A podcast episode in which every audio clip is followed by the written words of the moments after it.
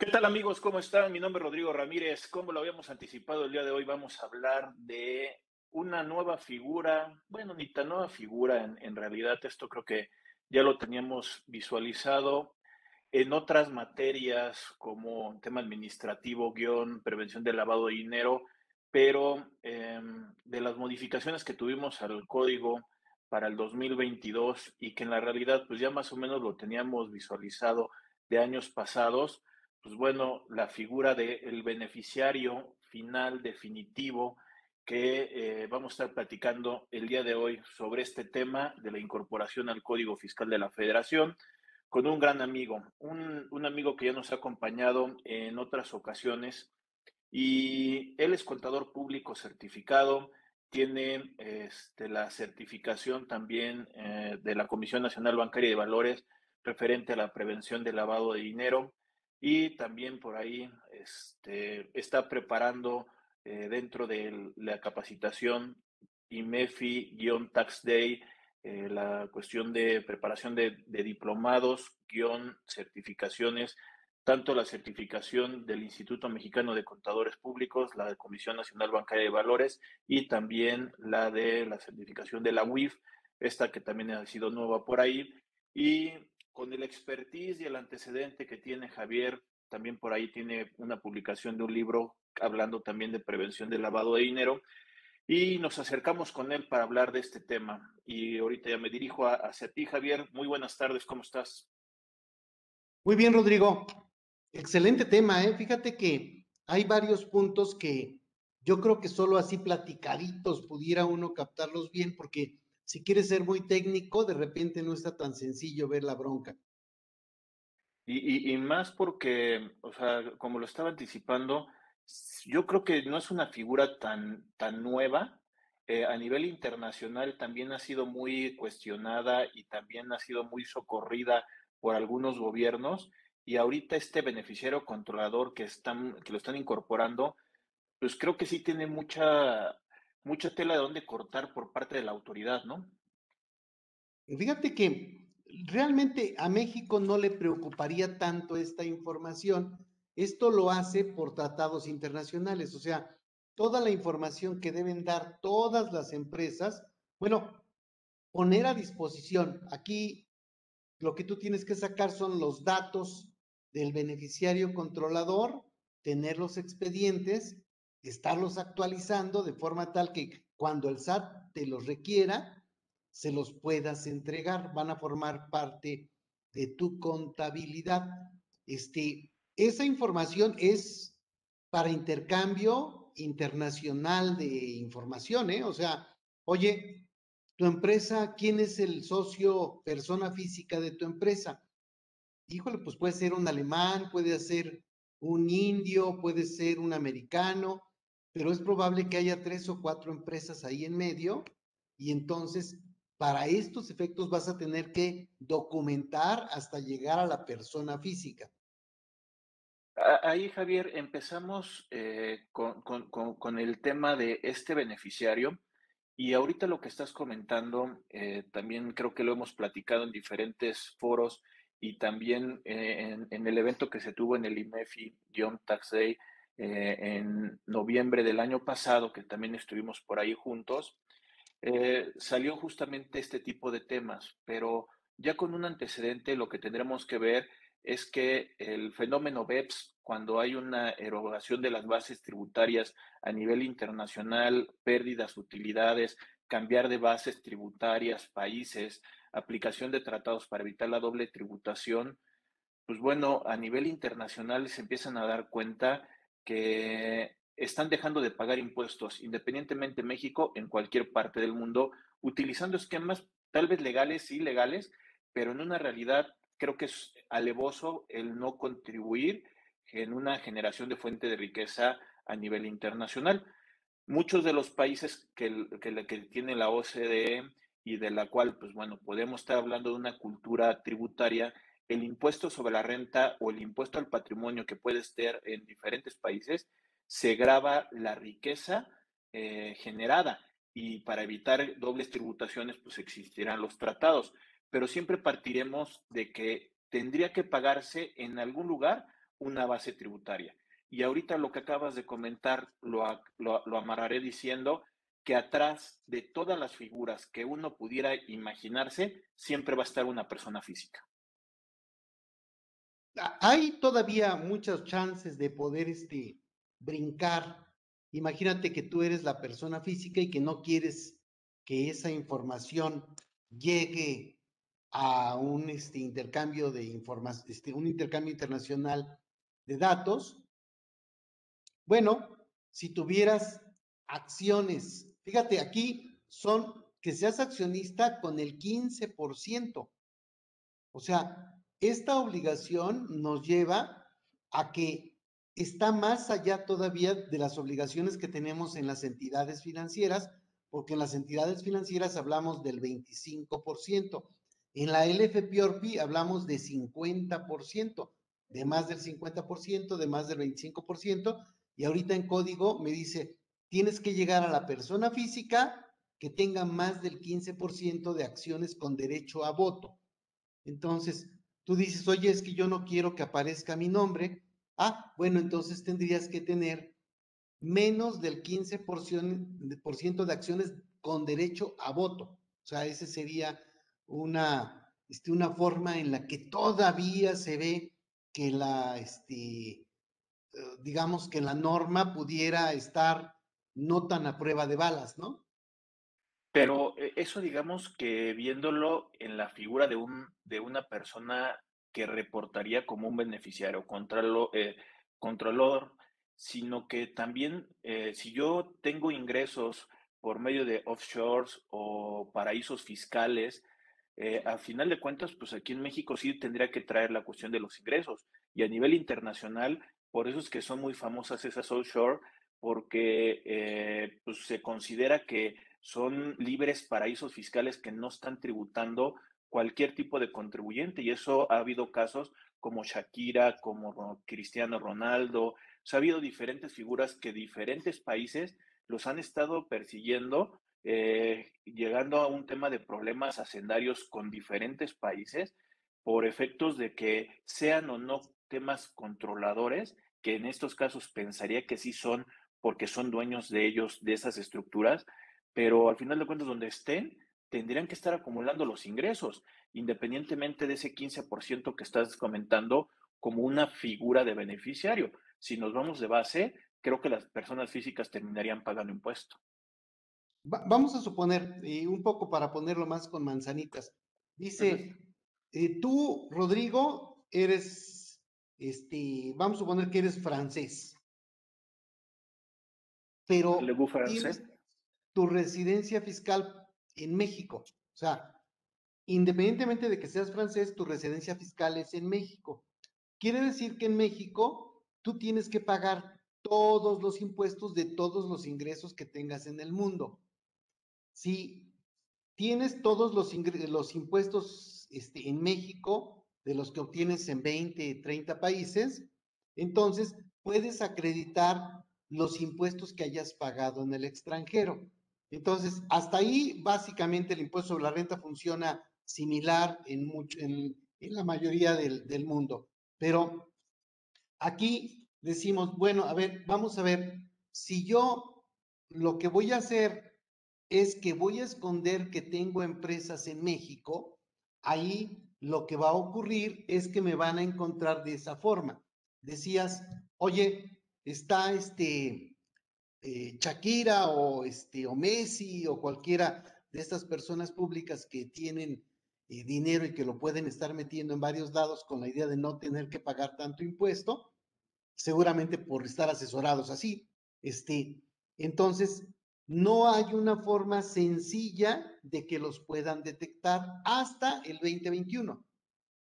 En el 2022, lo que puede hacer, vamos a suponer España, que está diciendo, oye, yo creo que este cuate que es residente fiscal en España no me está pagando los impuestos completos y entonces le puede pedir información a todos los países diciendo, oye, dime de qué empresas es accionista o beneficiario controlador esta persona.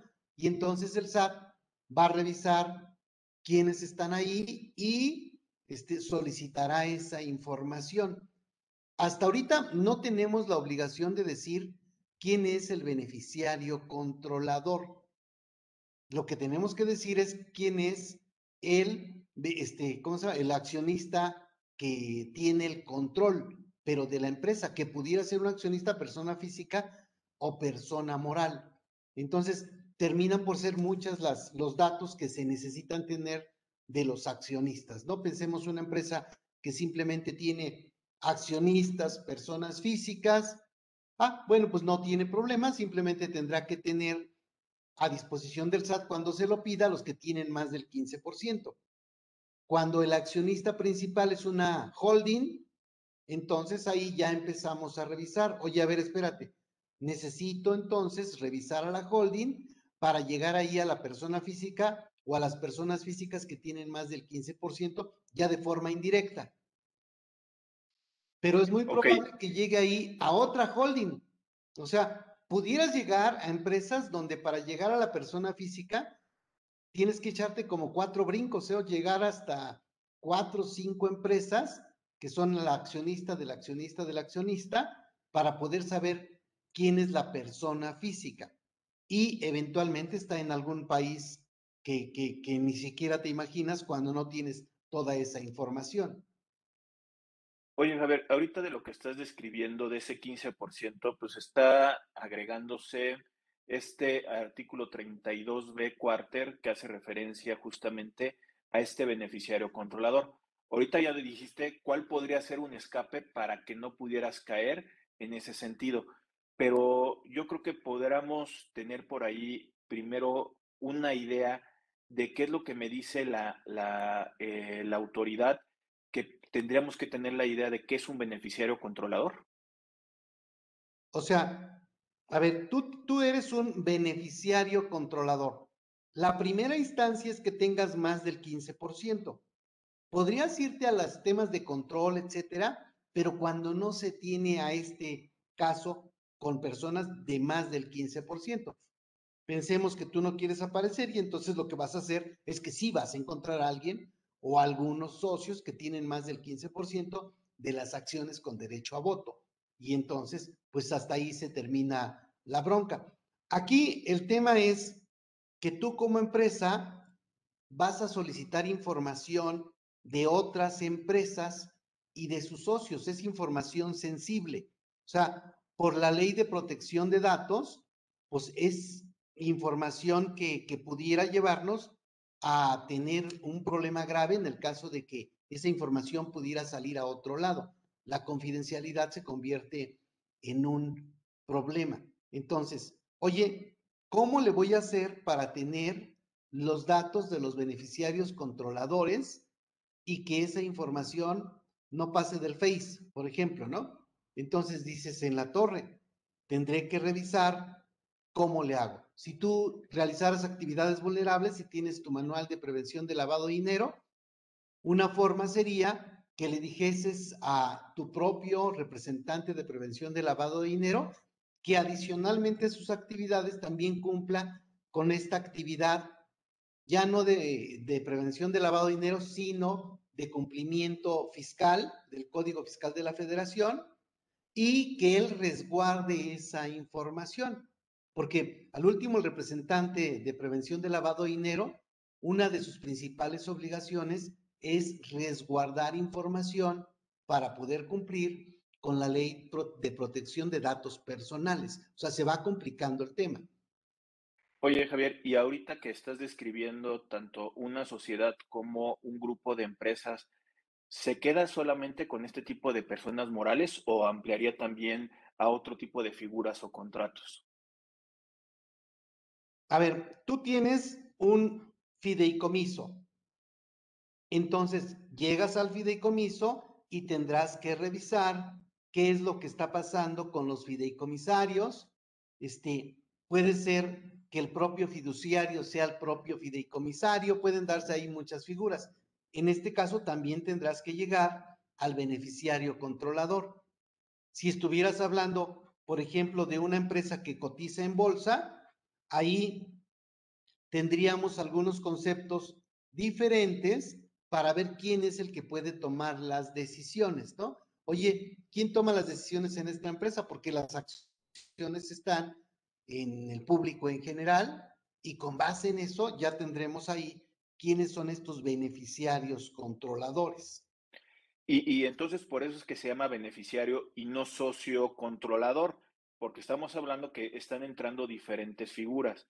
Una de las preguntas que también ha salido por ahí, aparte de la cuestión del contrato de fideicomiso, es si eh, una asociación en participación, una, una beta venture o eh, en determinado momento una copropiedad, también tendría que entrar en este tipo de esquemas de beneficiario controlador y en su caso reportarlos. Eh, bueno, es que acuérdate que no se reportan, o sea, tenerlos a disposición del SAT por si te llega un requerimiento y te lo solicitan. Yo considero que sí, porque al último habla de fideicomisos y algunas otras figuras, ¿no? O sea, habla de personas jurídicas y de figuras jurídicas. Que realmente sería cuando hay una obtención de algún beneficio dentro de estas esquemas, operaciones o este, contratos, ¿quién es el verdadero eh, persona que se está viendo beneficiado de esas utilidades para ponerle la cuestión de un nombre, ¿no? Es quién es el realmente el, el, el que se está beneficiando de la operación y a qué bolsa está cayendo. Digamos que sería para poder entenderlo de esa forma. En el caso que poníamos de, del ejemplo de Shakira, uh -huh. decíamos, ok, Shakira vamos a suponer, o sea, eh, pudiéramos decir cualquier nombre, no es que tengamos un dato de, de esta persona, este, Vamos a suponer que fuese residente fiscal en España. Entonces, ella tendría que pagar todos sus impuestos en España. España, para saber si está declarando todo, tendría que saber en qué otros lugares del mundo ella participa como accionista o está dentro de un fideicomiso o dentro de una asociación en participación para saber si no le están haciendo de chivo los tamales, ¿no? O sea, oye, no manches todos estos ingresos no me los estás reportando. Entonces sería una forma en la que se puede investigar en qué lugar del mundo tienes este eh, algunos otros tipos de ingresos o eres dueño o participas en empresas. Esto que, comentas de, de, de, del caso de Shakira, que bueno, pues ha salido eh, publicitada en, en, las últimas cajas de Pandora, en, el, en la última también de los papeles de Panamá, en el caso de Shakira, por eso también es un poquito el nombre que lo estaba yo mencionando.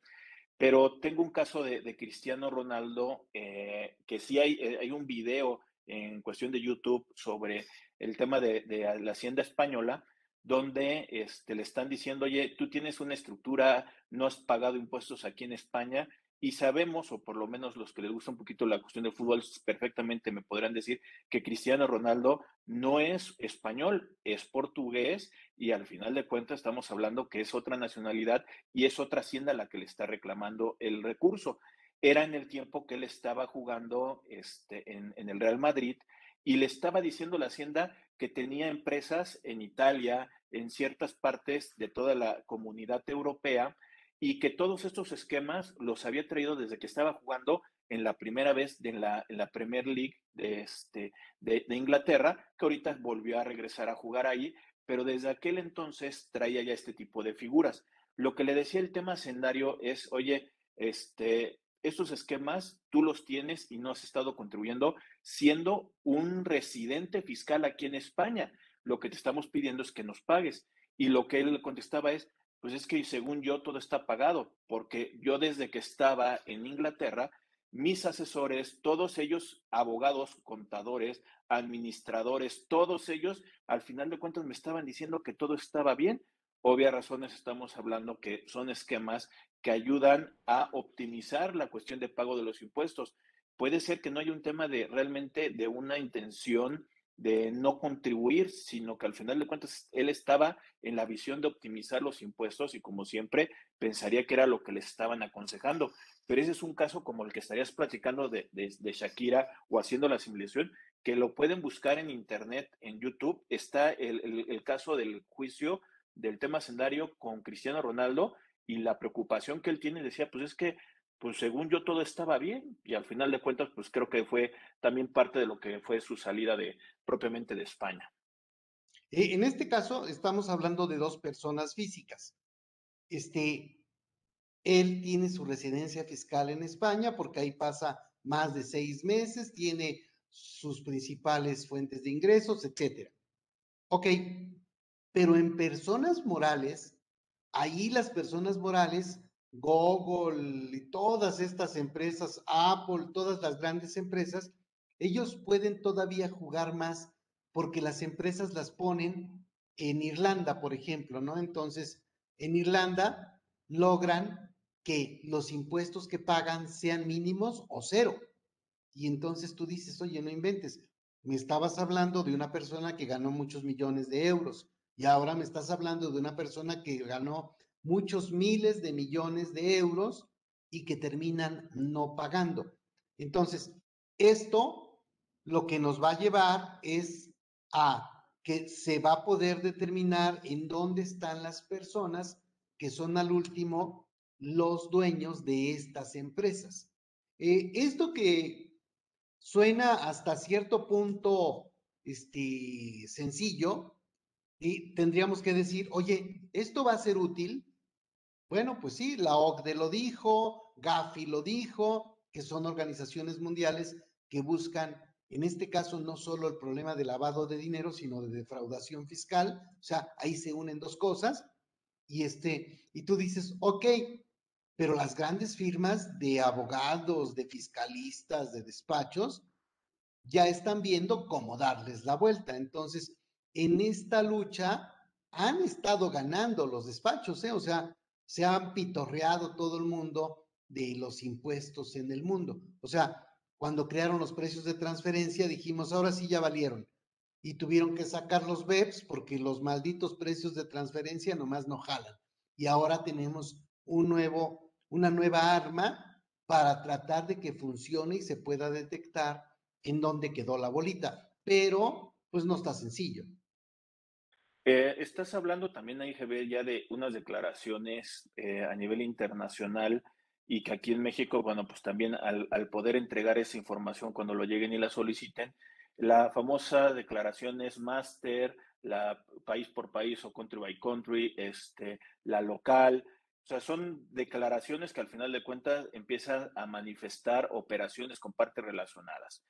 Pero este tipo de, beneficiario controlador que ahorita nos lo estás aclarando, que no es reporte, sino es eh, recolectar la información, guardarla, almacenarla para cuando nos lleguen y nos pidan este tipo de información, a grandes rasgos, ¿qué tipo de información sería la que me estarían pidiendo? Bueno, pudiéramos pensar, viene toda una lista en resolución miscelánea, pero básicamente vamos a pensar que tú tienes en tu empresa una persona física o dos personas físicas que tienen más del 15%, bueno, necesitarás su IFE, su domicilio, este, su RFC, este, y el acta donde vienen sus acciones y ya, o sea, digamos, con todos los detalles de domicilio, etcétera. Si cambias de domicilio, tendrás que actualizarlo, o sea, siempre tendrás que estar actualizando esta información.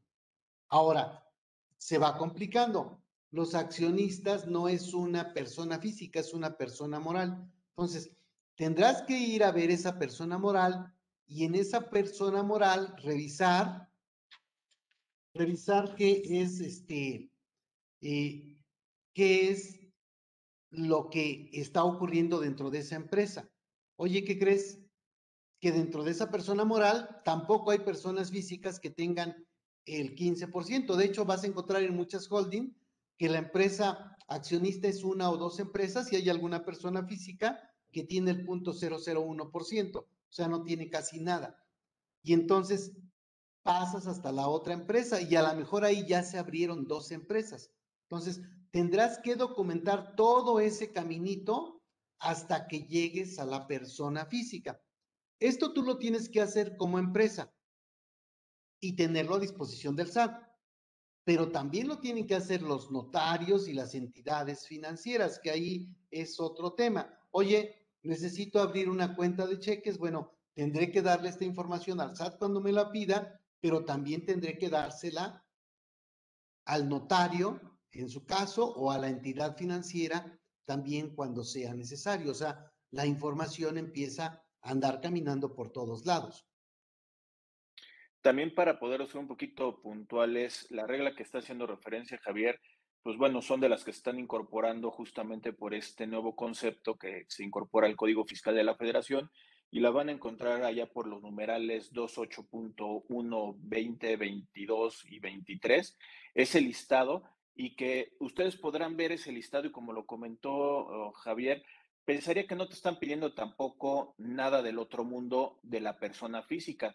O sea, realmente son datos que, que son necesarios para un acta constitutiva, para un poder o para poder dar de alta a un, este, a un socio, eh, no hay ningún problema. Pero yo creo que ahorita lo que nos comentas, Javier, creo que sí es importante porque el, el, problema que me encuentro yo con una sociedad, una persona moral, es que yo tengo que ver y subir quiénes son mis socios y quiénes son los socios del socio y socios del socio.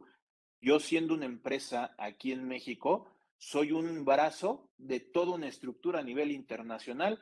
Hay veces que con trabajos me dan información, no he tenido posibilidad de poder entregar información eh, un 100% de las declaraciones informativas de precios de transferencia, porque a nivel internacional me dan a cuentagotas la información. Ahora, ¿cómo voy a poder tener yo esta línea que me estás diciendo hacia atrás? Y ahora que aparte del SAT, también posiblemente voy a estarlo reportando al banco, porque el banco va a tener que actualizar su base de datos para poder seguir siendo derechohabiente a, un, este, a una cuenta bancaria y también ahora los notarios cada vez que hago una modificación de poderes o que constituya una sociedad aquí en México, un establecimiento permanente tal vez, posiblemente me estén pidiendo esa información y yo no la tenga a la mano. Aquí, el, este, este cambio que tenemos en México es un cambio que se está dando prácticamente en todo el mundo, en los principales países del mundo. O sea, es una respuesta que se está dando por medio de la OCDE, por medio de Gafi, pues las entidades que están por ahí en medio, en donde dijeron, todos los países tienen que tener esta información. Y en el caso de que se solicite, tendrán que enviarla a petición del país en 15 días, ¿no? Entonces, digamos que todos los países tienen el mismo problema. Si tú fueses una empresa holandesa, ¿no? Por ejemplo, hay muchas empresas de Holanda que son eh, las tenedoras de los controles de las empresas, este, y, tú dices, ok, esta empresa tendrá que estar armando toda la información que se necesita para todos los países en donde se encuentra ubicada. O sea, teóricamente debiera ser más sencillo, pero como tú dices, o sea, no está nada, nada fácil. O sea, sí suena muy kafkiano, es información que no va a ser sencilla en muchísimos casos. Ahora, Javier, esta figura de beneficiario controlador es la misma figura del beneficiario efectivo que me está diciendo la ley de Piorpi. La, el dueño beneficiario no. En el caso del beneficiario controlador, siempre llegar hasta, hasta las personas físicas. Vamos a suponer, tuviste que, que irte como en las tortillas, ¿no? Vas buscando una tortilla hasta la otra tortilla. Bueno, te fuiste hasta como la tortilla 6 para llegar a donde estaba este, la persona física. En el caso del dueño beneficiario, ahí es el accionista mayoritario para efectos de la ley antilavado que tiene más del 50% o que es el que controla la empresa. Y ahí puede ser un accionista persona física o persona moral.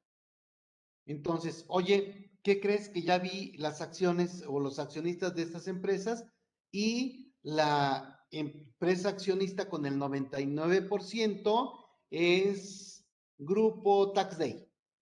Tiene, es una holding que tiene el 99%.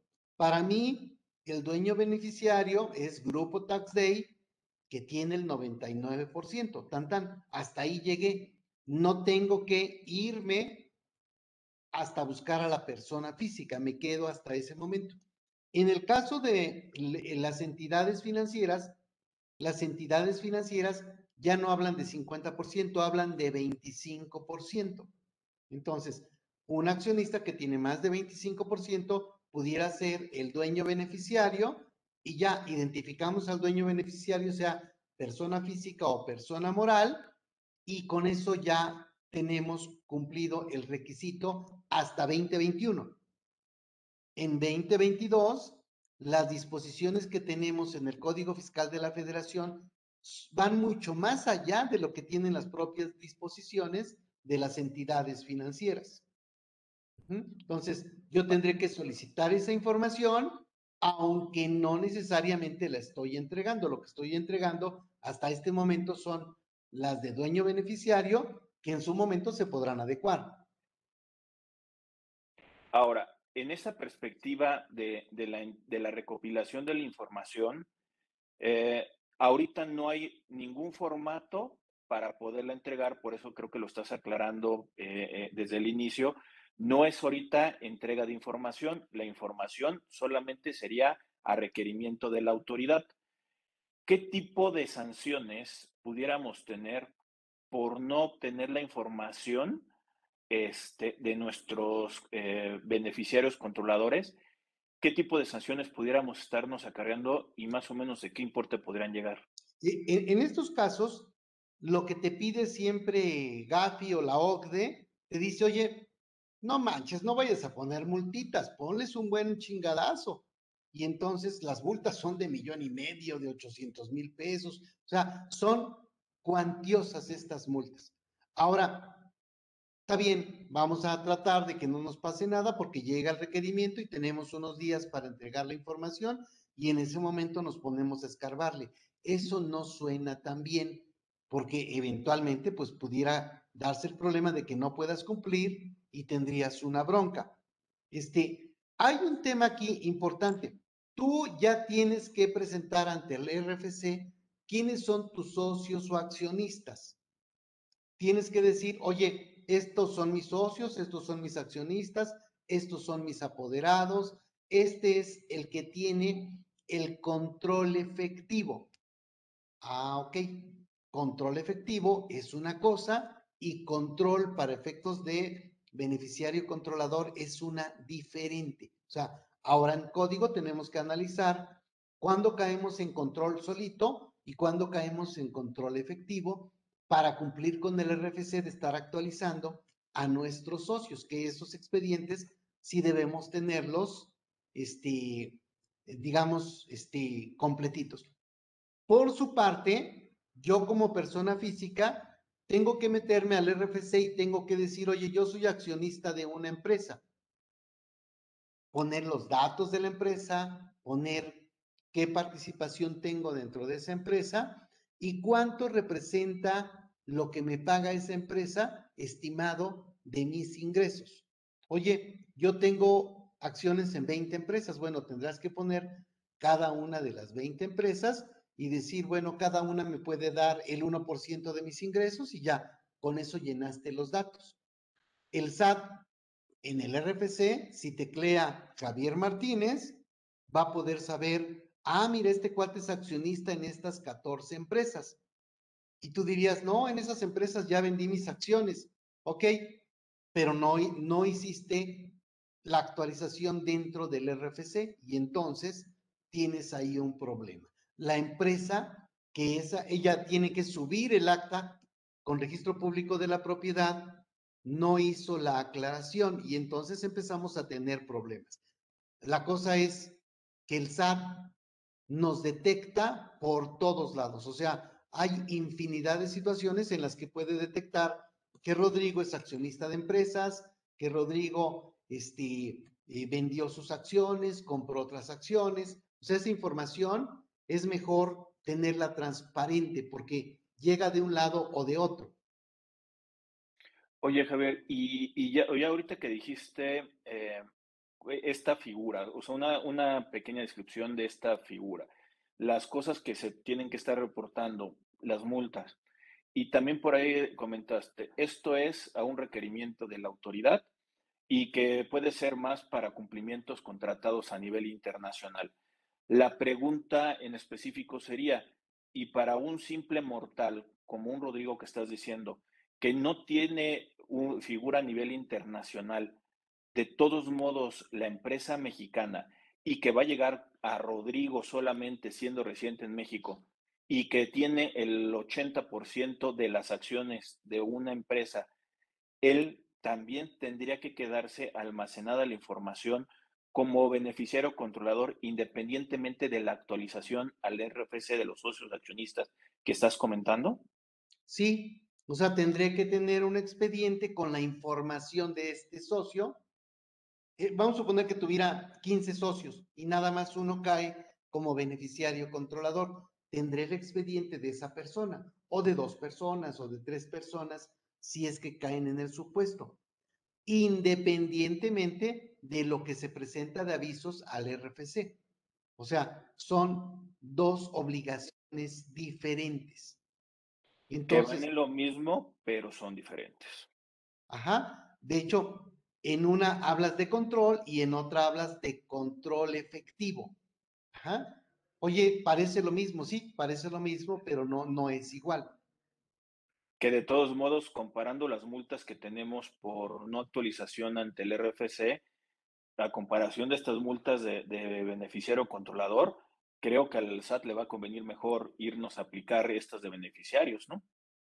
Eh, fíjate que yo creo que más que convenirle o no convenirle, sí lo que está haciendo es tener que formarse ante Gafi, porque hemos tenido muchos taches, o sea, tenemos problemas ahí en el que no hemos cumplido como debiéramos cumplir con muchas disposiciones de la ley antilavado de dinero y ahora al firmar esto, esto se firmó en fines de 2018, ya tenía que implementarse y se tardaron, ¿eh? Pudió, debió haber sido desde el 2021 y lo mandaron hasta el 2022. Pero bueno, ok, ya cumplimos, digamos, en tiempo. Ahora, hay muchas disposiciones de la ley antilavado que tú debes saber que nada más las han estado peloteando en el, este, en el Congreso. O sea, no deciden hacer los cambios. ¿Qué puede pasar? Que nos metamos en un problema mayor de incumplimiento y ese pudiese ser un, tema, un tema grave. Eh, ese ratito tú decías, oye, pero pues yo soy un simple mortal, tengo acciones en esta empresa y ya, Oye, ¿y cómo sabes si no alguien suplantó tu identidad y resulta que eres accionista para empresas que manejan dinero sucio en varios países del mundo, se van por Nueva Zelanda, crean figuras por allá raras y regresan en algún lado? Este, pues no lo sabrías hasta que se diese este tipo de información. Ajá. Oye, Rodrigo, tú eres socio de una empresa de Nueva Zelanda. No, de veritas que no. Pues cómo no, aquí me están diciendo. Y de esta empresa están partiendo 30 empresas que son las que compran las cadenas de hoteles, etcétera. O sea, todo el dinero sucio pudiera llegar por ahí. Entonces, al último, eh, vamos a tener que dar esta información y saber que las, eh, este, las personas que suplantan para hacer muchas operaciones no es algo raro, ¿eh? sí ocurre constantemente. Entonces, ahorita para los ojos de la autoridad en, ese, en este sentido sería, tú tienes que decirme quiénes son tus socios a nivel internacional, a nivel de México, darme toda la cuestión de la información cuando llegue y te lo solicite. Ya el día de hoy ya no hay una figura ni de prestanombres, ni de alguien que al final de cuentas tú no me vas a tener que reportar. Ya el día de hoy la autoridad pudiera hacerse de toda esta información sobre este, quién puede tener la cuestión de los recursos. Esto lo, lo, comento porque también eh, en diferentes años, o por lo menos en los dos últimos años, la autoridad ha buscado controlar eh, operaciones simuladas con la materialidad, con razón del negocio 5A del Código Fiscal de la Federación y también con la restricción de sellos, donde este, ahorita con este tipo de socios, si tú una sociedad que tú eres controladora eh, o controlador de, beneficiario en, estos, en este orden de ideas, eh, de una sociedad que le restringieron los sellos o le cancelaron los sellos y estás buscando cambiar toda la operación a una nueva sociedad, con el reporte de lo que estamos hablando ya queda la evidencia y aparte se notaría fácilmente el traspaso de los movimientos entre una sociedad y la otra sociedad por el bien común que sería el socio controlador en este caso. Creo que al final de cuentas eh, la autoridad sí tiene mayores elementos eh, con lo que trae a nivel internacional, pero el día de hoy nos va a poner en muchos mucho conflicto aquí a empresas de México porque justos pagan por pecadores. En este caso, si tú, vamos a suponer que ahorita creas una empresa y uno de tus socios está en algo que le llaman el padrón de contribuyentes de alto riesgo, el PECAR, ¿no? Oye, tú, alguno de tus socios, persona física, está en el PECAR o alguna de tus empresas que son accionistas, personas morales, está en el PECAR, vas a tener ya muchos problemas para que te permitan sacar la piel y todo esto. O sea, desde ahí te van a detener. Pero si en tu empresa de repente alguien aparece en el pecar, muchas empresas empiezan a caer como en una chuza, ¿no? O sea, como si estuvieras en el boliche y tiran a muchas empresas porque no van a poder, le van a restringir los sellos. Oye, Aquí hay un cuate que es tu socio, le restringieron los sellos y no pudo demostrar que no tenía razón la autoridad. Entonces, hasta tener un socio negligente, vamos a suponer que no sea un delincuente ni que sea alguien que tiene problemas de evasión, pero es medio, este, eh, tiene, olvidadizo de presentar declaraciones. Ándale, sí, y no aclara sus problemas y que dice, oye, pues me cancelaron los sellos de esa empresa, ah, me vale gorro, ya ni la voy a usar. Ok, nada más por eso podría meterse en un tema donde todas las empresas de las que forma parte empiecen a estar, a tener sellos restringidos. Entonces habrá que tener mucho cuidado con eso. Oye, tengo un problema. No, pues tienes que solucionarlo. Pero esa empresa ni la uso. No importa tienes que solucionarlo porque si caes en un supuesto en el que te restringen, te restringen sellos para facturar y no los aclaraste, podrías tirar a otras empresas. Pero hay en algunas ocasiones, como lo estás comentando, que eh, no hay forma de poder identificar si me dieron de alta en alguna sociedad, ¿no? O sea, me agarraron eh, usurpación de identidad y al final de cuentas me subieron a una sociedad que la están haciendo de mal uso. Creo que eso va a estar muy complicado. Y ahora tendríamos que estar revisando, eso sí creo que con una función normal de control interno de las empresas, que por ahí no esté Inés Gómez Mon dentro de mi acta constitutiva o dentro de los poderes que yo pudiera estar teniendo, porque yo no sé qué están haciendo los socios. Yo soy nuevo contador, yo necesito verificar todo ese tipo de cosas justamente para no tener problemas con la operación. Yo, yo no sé si este tema debiera ser un, tema del contador. O sea, dice que los documentos del beneficiario controlador forman parte de la contabilidad. Pues entonces debiera ser el contador. Bueno, pero pensemos en una empresota grandota y luego nos vamos a una empresa más pequeña. En una empresota grandota tendrían que tener su compliance officer, que sería el oficial de cumplimiento, similar a como se llaman en las entidades financieras, o representante PLD, representante de prevención de lavado de dinero, que ahora el nombre ya queda corto porque le vas a dar otras funciones. Oye, está bien, ya no te vas a llamar representante PLD, te vas a llamar también oficial de cumplimiento y dentro de tus actividades va a estar toda la parte de prevención de lavado de dinero, va a estar toda la parte de este, del beneficiario controlador, va a estar toda la parte de las declaraciones informativas de accionistas. Es probable que hasta esté dentro de tus obligaciones llevar el control del libro de accionistas, aunque se entiende que eso debiese ser parte del abogado corporativo cuando se tiene, pero si no se tiene, debiera ser parte de lo que hace esta persona, ¿no? O sea, se va complicando.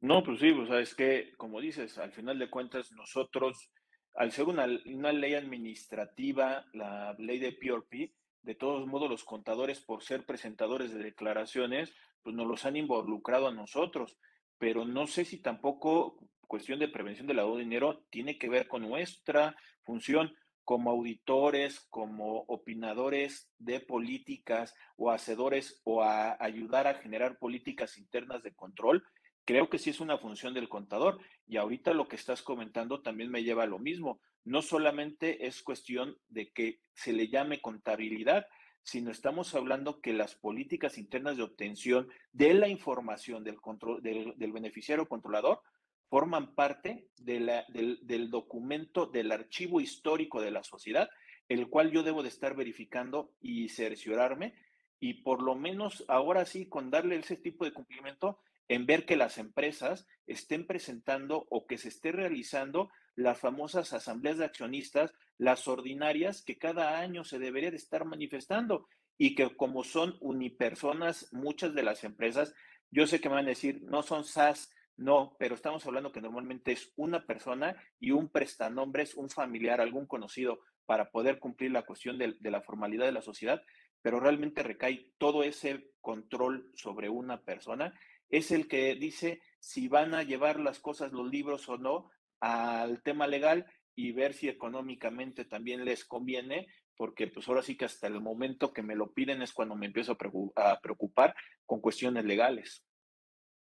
Sí, sí, es, es un problema. Este, aquí, en el caso del representante de prevención de lavado de dinero, hay unas reformas que están todavía ahí pendientes donde dicen, oye, si tú realizas actividades vulnerables, tu representante de prevención de lavado de dinero tendrá que estar certificado y tendrá que tener capacitación, lo cual debió haber sido algo desde el inicio de la ley, pero nunca la tomamos muy en serio en México.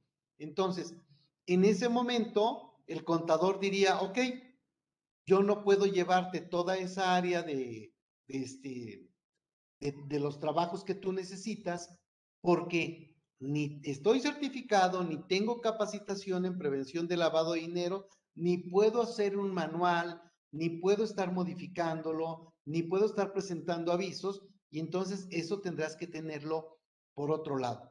Eh, nosotros en el despacho tenemos o somos representantes PLD de varias empresas. Son inmobiliarias, son, o sea, tipo de empresas en las que ni siquiera tienen un contador o sea, tienen un despacho de contabilidad y el despacho de contabilidad les dice, no, no, no, yo no me meto con eso, porque además ahí también las multas son enormes, ¿no? Son bastante, bastante grandes. Y entonces, esta inmobiliaria, pongamos ejemplo, una inmobiliaria, tiene que pagar, además de su despacho de contadores, tendrá que pagar también a un despacho de compliance, ¿no? Que le lleva a la prevención de lavado de dinero, que le lleva a la parte de accionistas, que le lleva a la parte de este, ahora del beneficiario controlador. Entonces, para poderlo ir concluyendo también, este, Javier, un poquito en la cuestión del tema, podríamos decir que el beneficiario controlador no es un comisario, propiamente no es un representante, no es un tema de directivo de la sociedad y tampoco sería el oficial de cumplimiento. Es una figura que es socia de estas figuras y figuras que lo estábamos diciendo, personas morales o contratos, fideicomisos, eh, toda la cuestión que económicamente pueda tener, es identificar, almacenar y entregar la información de este controlador beneficiario en el momento en que me lo pida la autoridad. Es una figura que ya la tenemos, pero que ahora se le está categorizando de una importancia porque a nivel internacional lo necesitan y también a nivel de México necesitas identificarlo. Sí, sí, de acuerdo. Y entonces, vamos a suponer que llega de España la información preguntando nuevamente por Shakira, está bien, además te imaginas a Shakira y pues se te alegra un poco la tarde, este, o de Ronaldo para nuestras colegas, este, eh, ok. Entonces, el SAT lo que va a hacer de entrada es revisar en dónde podría tener acciones Shakira. esa información la tiene porque las empresas hemos estado presentando quiénes son nuestros socios o accionistas. Ok, le da seguimiento y puede llegar a determinadas empresas. Y entonces, de ahí puede decir, todas estas 20 empresas, necesito que me den la información y entonces les va a requerir a todas ellas que este, le entreguen este, esta información del beneficiario controlador. ¿Por qué? Porque son las ramas que salieron de un árbol de información que vino de información que ya tiene el SAT. Entonces, no va a ser algo, digamos, tan raro que ocurra. Y que propiamente estará amarrado, si es dueña Shakira de alguna empresa aquí en México, los dividendos que se le están entregando a ella este, por ese mayor al 15% de acciones que pudiera estar teniendo y el reporte de toda la información que se le estará entregando, ya sea a ella de forma directa o de forma indirecta a través de grupos de empresas o figuras intermedias que tarde o temprano la autoridad lo va, lo va a verificar. Javier, un poquito también, déjame invitar a la gente que nos está viendo que nos pongan los comentarios en la parte de abajo, que nos, eh, eh, que a su oportunidad las estaremos contestando que nos sugieran temas y que al final de cuentas buscaremos a gente especialista y experta en diferentes áreas para poder ayudar a hablar con ese tema, como el día de hoy Javier Martínez, contador público certificado con certificación de prevención de lavado de dinero por la Comisión Nacional Bancaria de Valores, que nos está acompañando el día de hoy para hablar de este tema del beneficiario controlador y que también, este, si nos sugieren temas, pues vamos a estar buscando la posibilidad de darles atención a los temas respectivos. De mi parte, les pediría que se suscriban al canal de YouTube de Rodrigo A. Ramírez Venegas, que nos busquen en Facebook, que nos busquen en, en cadena de distribución de podcast como Spotify o en iTunes que estamos subiendo contenido que creo que les puede llegar a servir en las diferentes plataformas, dependiendo en las redes que ustedes pueden estar teniendo y que pueda llegarlo y sobre todo que nos ayuden a compartir este contenido porque creo que hay, hay alguien que les va a servir, independientemente que yo no pueda tener el día de hoy una figura de beneficiario controlador, yo sé que alguno de nuestros conocidos posiblemente le pueda caer el 20 sobre la información que estamos procesando. Y de igual forma también a Javier Martínez lo encontrarán este, en, en la programación de IMEFI TV, también en sus programas que tiene el Tax Day, que también tiene de debate fiscal este, en IMEFI y también en, en, eh, en, la infraestructura que tiene de Tax Day sobre este, cursos y diplomados en diferentes temas. Ahí los, los invitaría a que buscaran tanto la plataforma de IMEFI como este Day, que creo que les puede llegar a servir la cuestión del contenido. Javier, para poder concluir, no sé si me haya faltado decir algo de la cuestión de tus redes, este, y algo para poder verle a la gente que nos está viendo como recomendación o algo que nos haya faltado en esta plática para podérselos transmitir como conclusión. Eh, sí, ahorita mencionaste si hay alguien al que no le aplique el beneficiario controlador? La respuesta es no. A todas las personas jurídicas van a caer en el supuesto. O sea, van a tener que tener un beneficiario controlador. Habrá varias formas en las cuales se puede determinar. La más sencilla es por la parte accionaria, pero, pero pueden haber controles, etcétera. Y después son accionistas indirectos, directos, etcétera, etcétera. Se va complicando el tema pero a todas las empresas sí les aplica este concepto de beneficiario controlador. Lo primero que tendrían que hacer es definir quién va a cumplir con esa chamba, ¿no? Entonces habrá que empezar desde ahí. Pues bueno, Javier, pues muchas gracias de nueva cuenta por acompañarnos el día de hoy. Espero que este, te encuentres bien, también toda la familia en cuestión de buena salud. Y pues bueno, de nueva cuenta agradecerte y pues cualquier cosa también estamos aquí a tus órdenes y si hay algún comentario, con todo gusto también, este, si nos puedes ayudar a contestarlos, que van a salir por ahí algún comentario. Entonces, cualquier cosa estaremos buscándote de nueva cuenta. Muchísimas gracias. Siempre me da gusto que me invites y, este, y poder llegar también a las personas que te siguen, que, que son muchas. Bueno, pues muchas gracias Javier, también te mando un fuerte abrazo. estamos en contacto. Suscríbanse. Saludos. Bye.